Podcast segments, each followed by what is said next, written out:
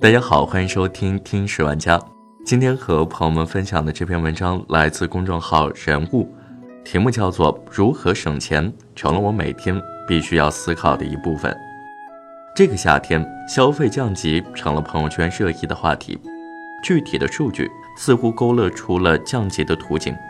汽车销量比去年同期减少百分之六的同时，涪陵榨菜净利润大增百分之七十七。生产二锅头的顺鑫农业，股价涨幅远超茅台和五粮液。方便面的代表厂家康师傅和统一也迎来了净利润的大幅增长。哪些行业受到了经济下行的影响？人们是否真的在进行消费降级？多数人选择用消费降级度过寒冬。在三百四十三份问卷里，近三分之一表示会买更便宜的衣服，有近百分之十决定节约在化妆品上的开销，不用或者选择国货彩妆。此外，少吃外卖、少打车、不续健身卡成了常见的选择。也有人有些极端的打算，防患于未然，不结婚，不要孩子。我们从中选取了四个具有代表性的故事，以下是他们的口述。一，姓名周明，年龄三十岁，居住地深圳，职业 BAT 的数据分析岗，月薪两万。三个月前，我辞掉了在广州的银行工作，来到深圳租房，去 BAT 的数据分析部门。我辞职之前，银行经常传出没有年终奖的消息，连三层楼的食堂都关了一层，十个窗口缩到了五个。荤菜大为减少，薪酬也降了，连我想要晋升的那个岗位都被裁掉了。因为互联网金融兴起，银行的利润被压缩，房价上涨又一直在透支银行的现金流。有些部门大范围的被智能化系统取代，预计从三百人缩减到三十人。很多同事正在被约谈裁员赔偿，离职流程已经在进行了。眼看着楼塌。当然要走了，可是自己背了贷款，有一大家子要养，辞职真的鼓足了勇气。从辞职到入职深圳的新公司，我只敢休息一天，去租房和办理证件。也不是没想过在广州找工作，但是这边开的薪资也就一万出头，深圳的工作带奖金，月薪两万，跟我在银行差不多，而且发展空间也很大。我的工资税后一万四左右。之前还在银行时，工资还了房贷和装修款后，还能过得富裕。但现在在深圳另外租房，每周跨城往返，让我每个月比之前要多花四五千块。这些成本让我的收入直降百分之三十，再加上贷款，每个月给父母五千元生活费，一家人的生活开支每个月连一两百都存不下来，所以我需要处处算计着过。当初银行效益好的时候，我每年换一部苹果手机。二零一六年一拿到年终奖，我就去提了辆二十多万的车。但现在我开始关注加油站的活动，因为赶上活动价，加满一箱能便宜三十块钱。我老婆把购物软件都卸载了。我跨城往返的时候开始拉顺风车。我以前一直都不愿意做这种低效率的兼职，也觉得跌份儿。现在反而习惯了顺风车司机的角色，甚至觉得这是一种挣钱的途径。这说明我现在的追求已经和以前不一样了。这种感觉真的很可怕。前不久，我同事跟我临时借三百块钱，我的储蓄卡里连三百元都没有。他让我转他支付宝，我愣了下，说我不用支付宝。你说谁现在不用支付宝？即使借口这么拙劣。我也不可能说我卡里连三百元钱都没有了。我爸妈不知道我现在的情况这么糟。前一阵子，我爸妈让我拿两万块钱给我大伯，按照我以前，这钱不是问题。可我现在只能去银行贷了两万。现在我爸又让我拿十万给我妹妹装修新房，我还在苦恼要怎么办。我儿子两岁，明年就该上幼儿园了。我想送他去双语教学的私立幼儿园，这意味着每个月要拿出四千多块钱。前些天，老婆突然跟我说：“要不我们把大房子卖了吧，换个小房子，或者把车给卖了。”我这才意识到，原来我们已经被压得这么紧迫了。但是我坚决拒绝了这个提议，乐观地说：“我觉得辛苦熬一熬，总是可以撑过去的。也有可能，或许我的坚持是在努力维持自己所在的阶层。卖车卖房，在我看来就是阶级滑落的标志。心里有个东西好像被打碎了。我们一直都觉得自己有能力去过更好的生活，但现在的生活。”不是我期望的，有一种非常大的落差感。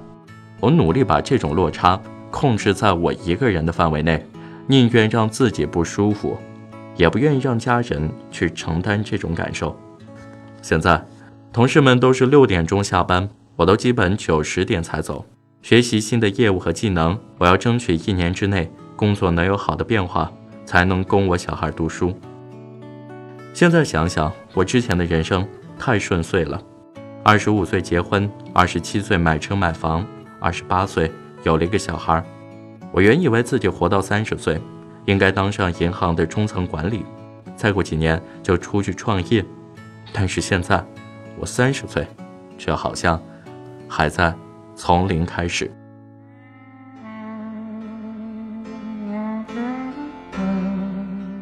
二，姓名、爱好、年龄三十岁。居住地沈阳，职业空间与环境设计师，月薪五千。我是做空间与环境设计的，之前在设计院，二零一四年设计院改制就出来了，跟一群设计师一起组了一个小团队，一起接活。二零一五年的时候，客户群体比较高端，接的都是小百万的单子，当时在外面吃饭都是高级餐厅和咖啡厅。拜访客户最简单的伴手礼也得是进口酒，也差不多从二零一五年开始就能感觉到生意不太好做了。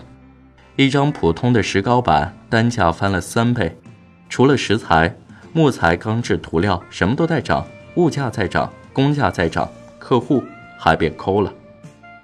以前客户花二十万设计一个别墅院子，后来慢慢缩到十万，然后是几万，再后来。没多少人花钱请你做这些设计了。跟客户几次讨论，从想做美式风格变成现代简约或北欧风，都在想法子省钱。客户的变化直接影响了我的收入。三年前我只做别墅庭院的设计，每个月都能挣个一两万。现在我不只是做庭院设计，还做家装牌匾、菜谱设计、网红店面设计，一个月收入才五千。起初我并没有想过要降级，还一心想维持以前的消费水平，想把理财产品的钱往外提，变卖不需要的电子产品，硬撑着穿定制的衣服，出门喷香水，定期做皮肤，出入高档消费场所。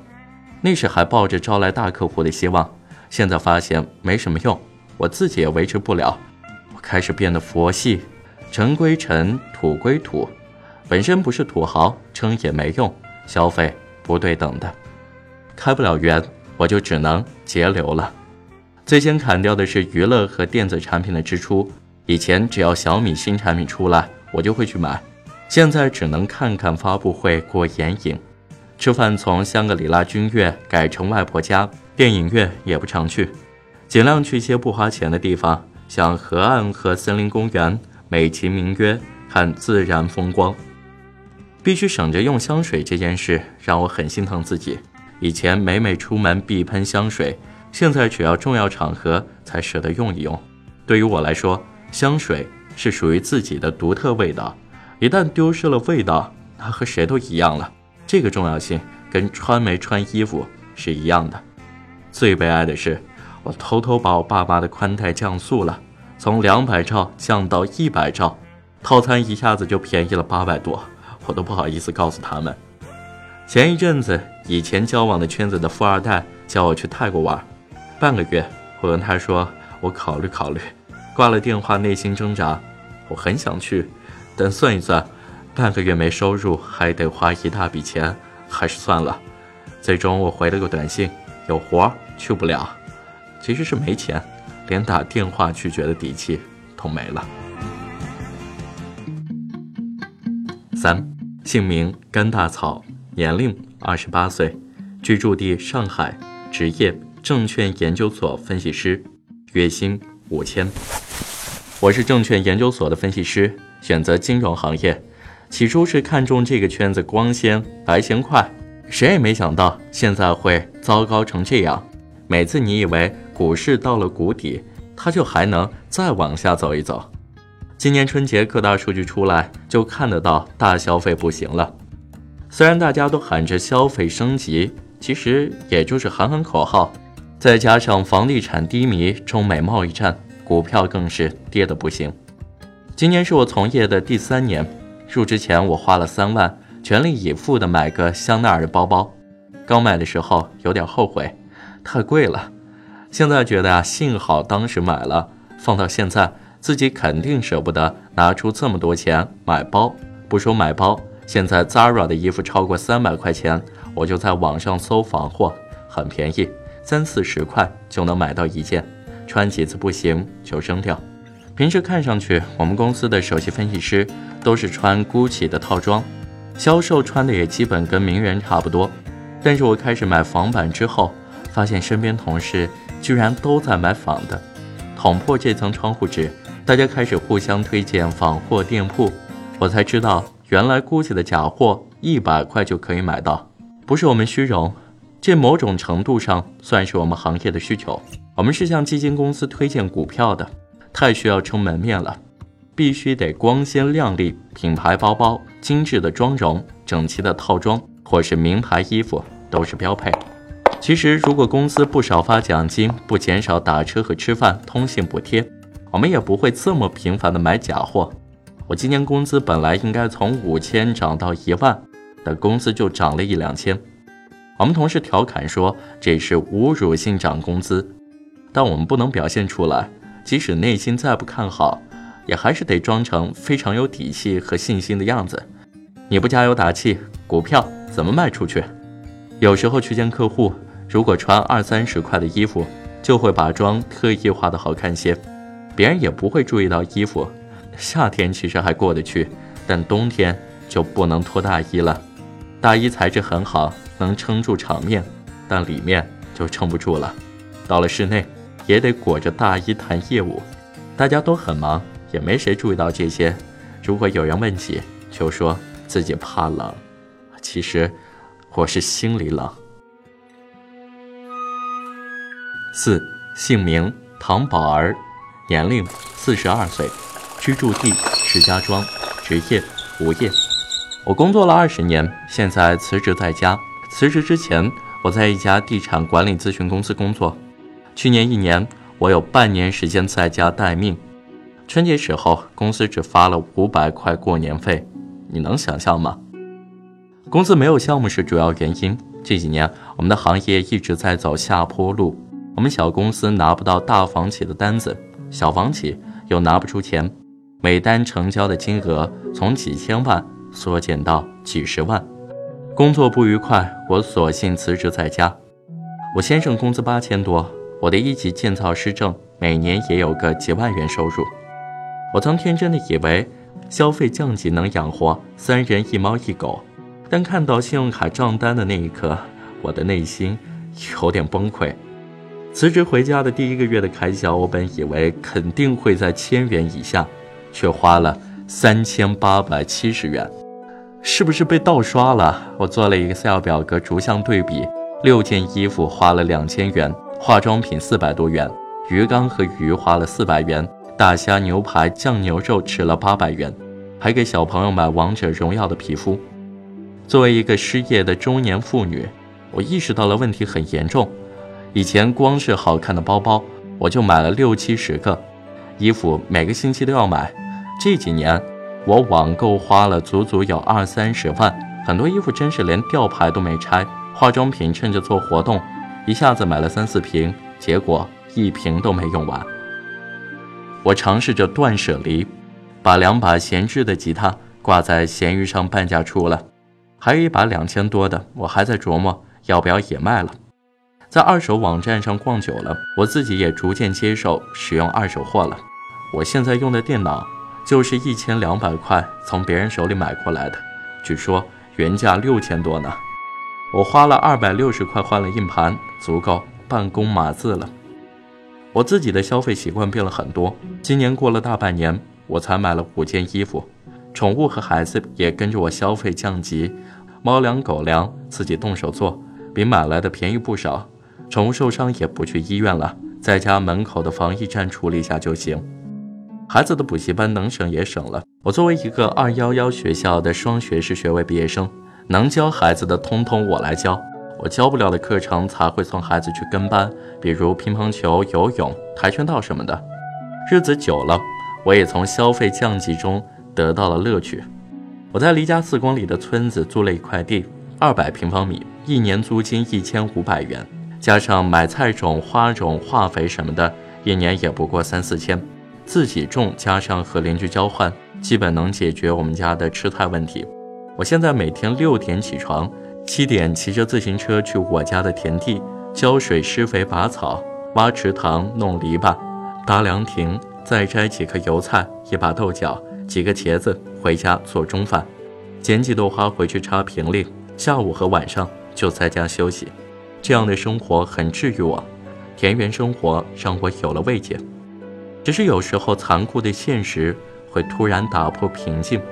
一个月的前二十天，我很节省，只花了两千，但总会在最后几天遇到各种状况：要给侄子考大学的礼金，要给先生换手机，要交保险，于是每个月也不剩什么钱了。消费降级，还真不是想降就能降下来的。